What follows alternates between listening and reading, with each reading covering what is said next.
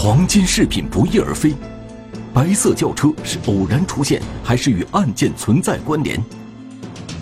改变侦查思路，民警破解驾驶人行踪，布控蹲守，逃离警方视线的窃贼如何落网？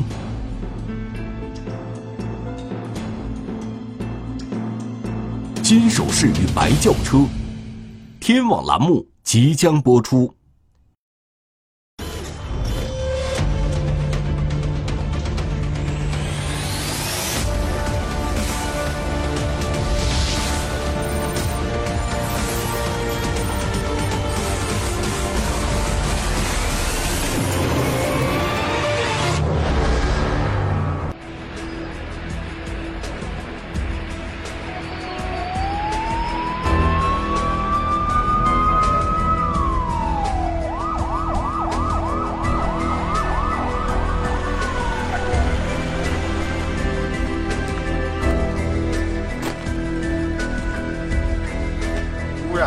辽宁省瓦房店市公安局刑侦大队的民警正在勘查的盗窃案现场，是当地的村民程先生家。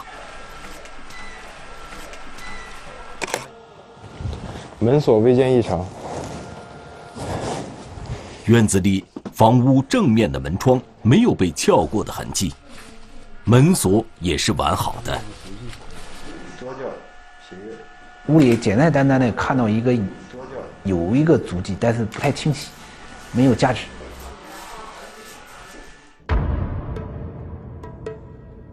后院的房间木门玻璃被人打碎了，民警初步确认，这里应该是窃贼的出入口。见有撬压痕迹，刀口大概在一厘米左右，玻璃上手印处。打碎那个门玻璃，伸手把那个里面的那个插销拉开之后，开门进来。同时，那个呃玻璃上我们发现有手套的痕迹，啊，应该是嫌疑人戴那个呃粗线手套进入室内。办案民警接到程先生的报警电话，是二零二零年九月一日晚上七点三十分左右。然后我开门进院，家里就一切都正常。然后我上那个后屋小屋里，去那拿点东西，一看后我有三枚硬币，我爱收藏，因为那个硬币后我全在保险柜放，不可能在保险放。我就感觉我这不对劲，家好像就有动静。放在保险柜里的硬币，怎么会散落在保险柜外面的地面上？刚刚回到家。程先生立即感觉到了异样，赶紧马上第一时间，我我觉得不对劲，赶紧拿钥匙，哎，一拿钥匙就看，哎呀，钥匙还飞还在原地，然后赶紧打开保险柜，我一看，那么动没有？金金首饰和被盗。被害人告诉我们，他将近有七百克左右的黄金首饰被盗。走的时候门窗锁好了呗？锁好了。你什么时候回到家？我回家是能有个七点钟。啊，你回来时候就发现这后后门就是门玻璃碎了呗？没没看，你也没发现。在后边后边上后屋看掉几硬币才发现后。你这金属首饰里面都有什么东西啊？有项链，这是手镯什么的。保险柜上没上锁？嗯，是上锁。上锁了。对。钥那钥匙呢？钥匙在那个抽屉，在本里夹着。你保险柜有没有密码？嗯，你什么密码要撤了？因为这是一个废旧的一个保险柜，当时那个密码锁已经拆除了，它只是做一个储藏柜，只用钥匙开启。程先生有收存黄金首饰的爱好，他告诉民警，想着黄金能够增值，所以从二十多年前开始，程先生就用攒下的钱断断续续购买了一些。如今家中虽没有多少存款，但却积攒了价值三十多万元。七百余克的黄金首饰。我们了解这个被害人，他所有的积蓄全部用来购买这个这个黄金，而没有存到银行。这个是可以说，这个丢失就就等于倾家荡产是一样的。可奇怪的是，保险柜里面还有一些银首饰及其他的贵重物品，并没有丢失。窃贼好像目的非常明确，就是为盗取这些黄金首饰而来的。保险柜上见有撬，柜门上见有。保险柜柜门只有轻微的撬痕，柜门也不是被强力撬开的。从现场的情况看，很像是直接用钥匙打开的柜门。可程先生却说，他在用钥匙打开保险柜的时候，钥匙还是放在原处的，没有被人拿取过。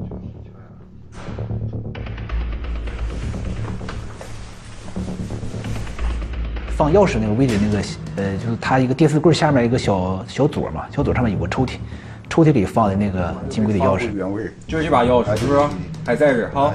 你就除了这个就是钥匙可不一会儿，冷静下来的程先生回忆起来，他去拿保险柜钥匙的时候，感觉钥匙虽然是在原来的位置，与往常相比，好像有点轻微错位。只不过当时着急查看保险柜中的物品，没有多想。那么我们初步分析呢，是嫌疑人进到室内之后啊，翻找到了保险柜的钥匙。也是，反正马上进去了。询问程先生的时候，民警发现一个疑点：程先生平时很少外出，可是，在二零二零年九月一日这天，因为有急事，凌晨五点多他就离开了家。回到家就发现家中被盗了，一次外出家中就失窃，这会是巧合吗？他一下午。嗯，当时是也分析了有两种情况，一种是外来人盗窃，对不对？另一种就是说，呃，熟人作案。哪是也是六十 CT 吗？啊，也是六十。因为纯属个人爱好，从程先生的话里，民警确认积攒黄金首饰这件事，也只有程先生的家人知道。他周围的亲戚朋友，就是特别要好的直系亲属，都不知道他家里有这些金银首饰。看来，其他人因财起意，从而行窃的可能性不大。为了查清事实，在勘查现场的时候，富州城派出所的民警对程先生家周围的邻居进行了走访。有村民告诉民警，下午一点多的时候，他曾看到在程先生家附近出现过一辆陌生的白色轿车。因为这辆车他在村庄里从未见过，所以印象深刻。白色轿车会是来做什么的呢？民警马上展开了调查。外边在这个路的南侧有一个监控录像，正好能照到往他家走的那个小路。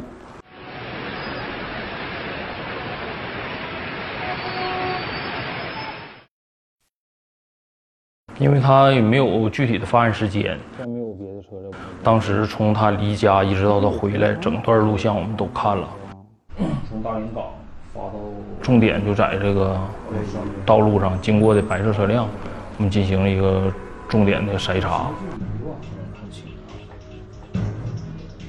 在二零二零年九月一日下午一点二十四分十五秒，一辆由东向西行驶的白色轿车出现在画面中。可是，这辆白色轿车并没有在程先生家附近停留，而是径直沿着村中的公路向前行驶。就在民警想排除这辆白色轿车嫌疑的时候，事情发生了变化。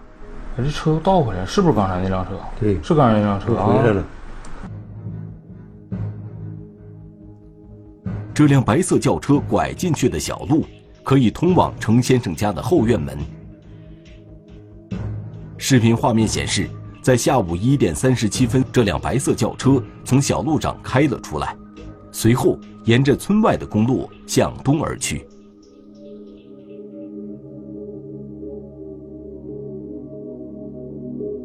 程先生的家位于村中的最东侧，在程先生家的西面和北面分别有几户居民。从白色轿车驶入小路到再次出现，相隔了十三分钟。这十三分钟的时间到底发生了什么？这个白色轿车的驾驶员会是什么人呢？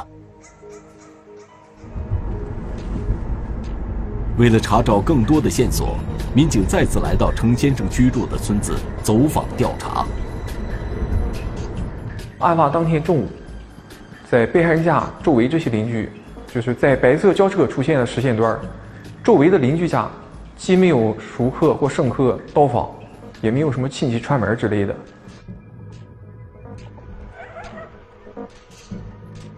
当民警走访到程先生家西面的一户村民家里时，又得到一条线索。这位村民曾经看到距离程先生家后门几米远的地方停过一辆小轿车。程先生家的后门非常偏僻，别说汽车，平时连行人都很少。村民当时感到非常奇怪，谁会把车停在这么偏僻狭窄的地方呢？一年见着吗？见着，俺俩家没见着。这车停哪天走？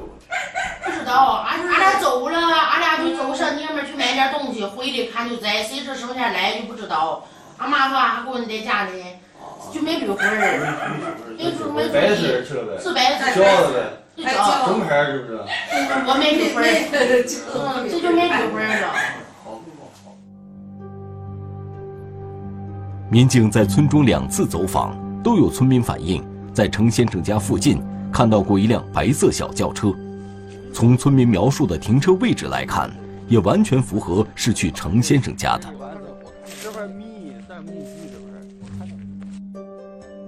民警分析，如果白色轿车的驾驶人就是窃贼，那么程先生家被盗的时间很可能就是在二零二零年九月一日下午。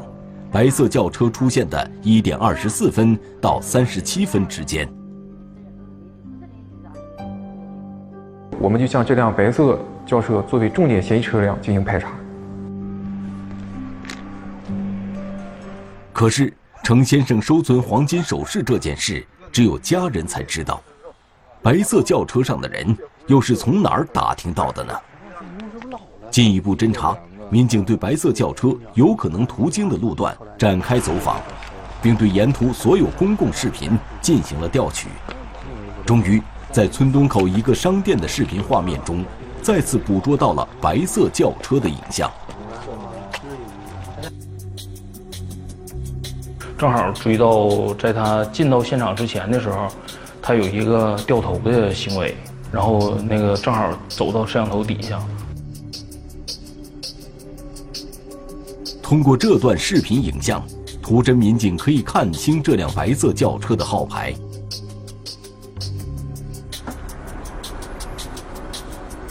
扩大侦查范围，民警发现，在二零二零年九月一日中午十二点五十五分，白色轿车进入了富州城镇地界，并一路向着程先生居住的村庄驶去。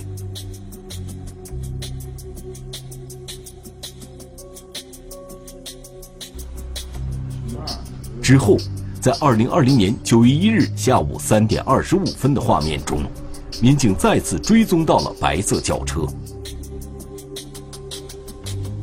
这案后从服务城出来了哈，在这个车马线上看见，啊，就就就这辆车哈。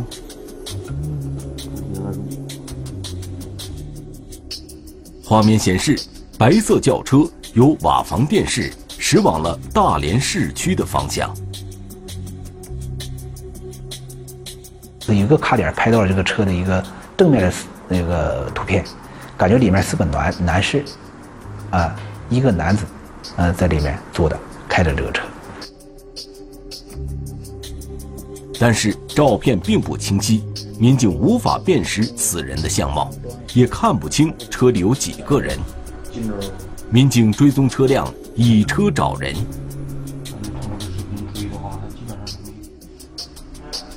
民警查询车主信息，但结果却出人意料。我们发现车辆的所有呃所有人是一名女性。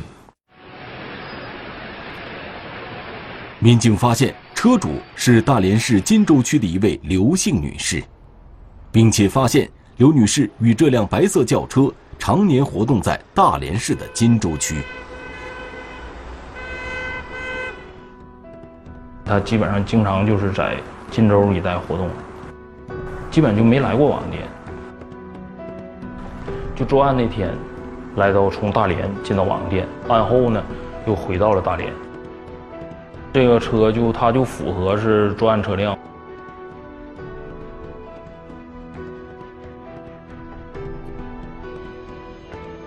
稳妥起见，瓦房店警方派出侦查员到刘女士居住的小区展开了走访。了解到，在二零二零年九月一日那天，曾经有居民见到刘女士在小区的棋牌室里玩牌，这件事也得到了棋牌室老板的证实。之后，民警得到线索，有人证实，在刘女士玩牌的时候，曾经有个年轻男子来找刘女士，之后。就开走了刘女士的那辆白色轿车。我们现在排除一个嫌疑人的手段，主要是就是就是说他是否到场，啊，是否经过这个案发地。嗯，当时我们对这个呃车主的这个研判，发现他没有来过网店。为确保信息准确，民警查看了小区公共视频。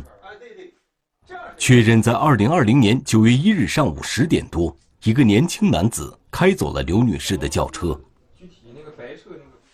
至此，警方排除了刘女士涉案的嫌疑。但这个年轻男子是谁？他会是窃贼吗？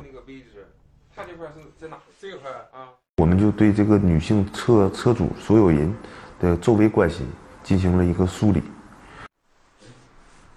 梳理之后，民警发现。在刘女士的社会关系人中，一个叫王某的男子与刘女士的联系比较密切。他是山东过来，临时在大连金州地区打零工。办案民警来到王某在大连市金州区的暂住地，从社区警务站民警那里了解到，王某有过两次盗窃前科，并且王某近期也没有在此地居住。对，有的时候会回来，有的时候啊。通过户籍照片的比对，王某就是案发当天借走刘女士轿车的那个男子。这块完了之后，这就是那个。而且巧合的是，随后的侦查证实，在案发当天，这个王某确实是驾车到过瓦房店失窃的程先生家附近。王某有重大嫌疑。可是，在接下来的侦查中，民警却发现。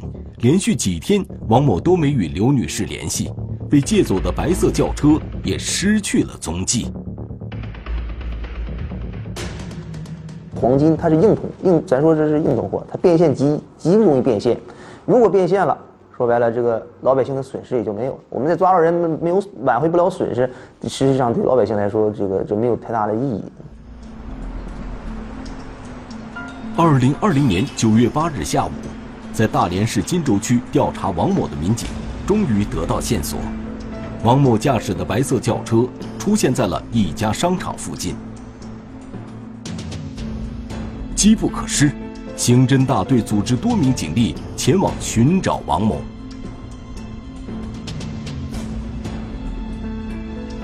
在商场的停车场，民警找到那辆白色轿车，但王某并不在车上。王某会去哪里呢？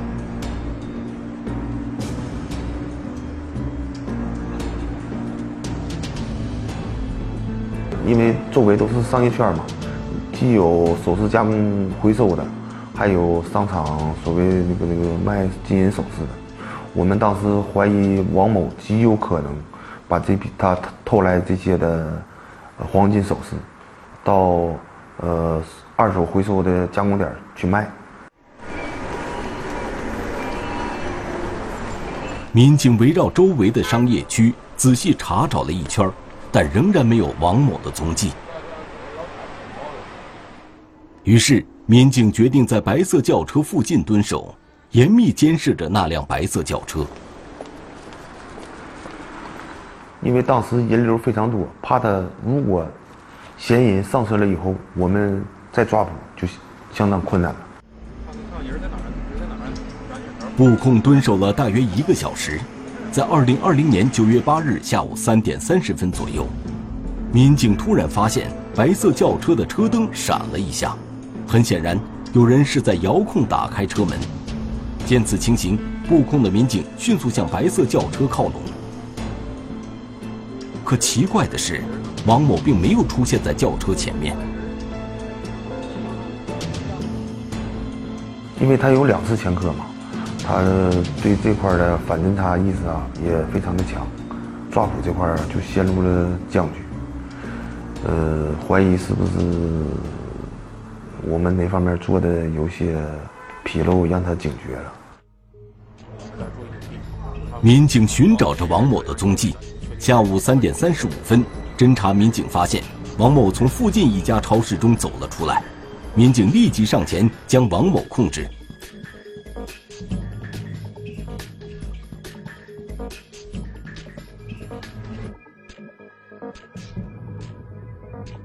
本来，王某走到停车场时已经按动了轿车的遥控器，他为何又突然跑到了超市里？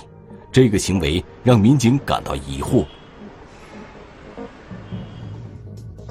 民警立刻到超市向店主询问缘由。原来，王某是到超市里寄存了一个黑色的手包。面对店主，说：“我把这个包寄存在你这儿。说如果我今天要是没来取这个包，你我给你留张纸条，你去联系纸条上这个人，把包取走。”这个黑色手包里究竟有什么物品？王某为何要将包寄存呢？害怕有人抢，是不是是不是你包？啊，是我的包。这包里边装什么？呃，现金和那个身份证。现金多少钱？嗯，七七万多。这这七万多是哪来的？我妈我妈的。没有事啊。还有什么东西？还有什么？一个项链，一个手链。哪来的？我我都是我以前买的，三年前。三年前买的，现在搁哪放的？两年前在在我妈那放的。啊，这都是搁那妈啊，对对对。好好。面对民警的询问，王某一直处于狡辩的状态。可是民警仔细辨认核对了王某包里的项链和手链，与程先生丢失的首饰特征完全符合。在警方出具的大量证据面前，王某对在程先生家入室盗窃黄金一案供认不讳。那么，嫌疑人王某是如何知道程先生家存储着大量黄金首饰呢？那犯罪嫌疑人讲呢，他当时也不是说特别有目的性的去被害人家，他是开车路过，呃，发现被害人家这个位置啊临近路边，啊，周围邻居也比较少，啊，所以说他就是临时起意，就是从被害人家的这个后门将后门玻璃砸碎，潜入到室内。上次盗窃是不是这样？是这样。你怎么进的屋？从后边进，这么着，从这边走的。从这边走的，从这边走啊。你钥匙当时是在哪发现的？就在这块儿。家里啊，就是这个保险柜啊，没有设密码，就是钥匙啊，轻易被这个犯罪嫌疑人找到了。再一个呢，就是家里啊，这个门窗啊，就是关键的一些地方啊没有上护栏，那么这个也给犯罪分子啊进入室内啊提供了这个有利条件。我的嫌疑人说了，呃，看到这个金银首饰就非常惊讶，哎，迅速将上面的这个金银首饰拿走之后，下连下面那个银首饰都没有在意。王某盗窃得手之后，返回大连市，将黄金首饰低价卖给一个叫付某的人，获利二十三万元。事有凑巧。王某结识了一个女友，于是带着女孩来到商场，购买了一条价值五千多元的金手链。当他走到停车场，遥控打开轿车车门时，突然发现了民警的动向，于是便抛开女友，独自跑到超市里去藏匿赃款赃物。民警了解到，因犯盗窃罪，王某已经有过两次被判刑的经历，然而。他为何还是不思悔改？他认为入室盗窃本身这个他可可很隐蔽，那么你你抓不着我，你也没有充足的证据来认定我那么他就可以肆无忌惮的去作案说白了就可以不劳而获。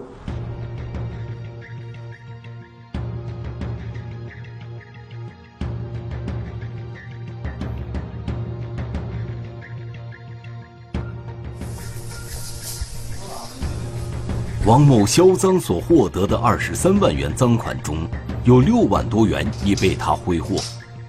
民警追回了剩下的十七万元资金，并追回了部分赃物。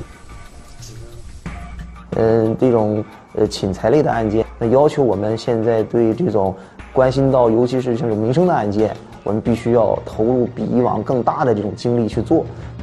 那么也提醒我们广大的老百姓，要树立安全的这个防范意识。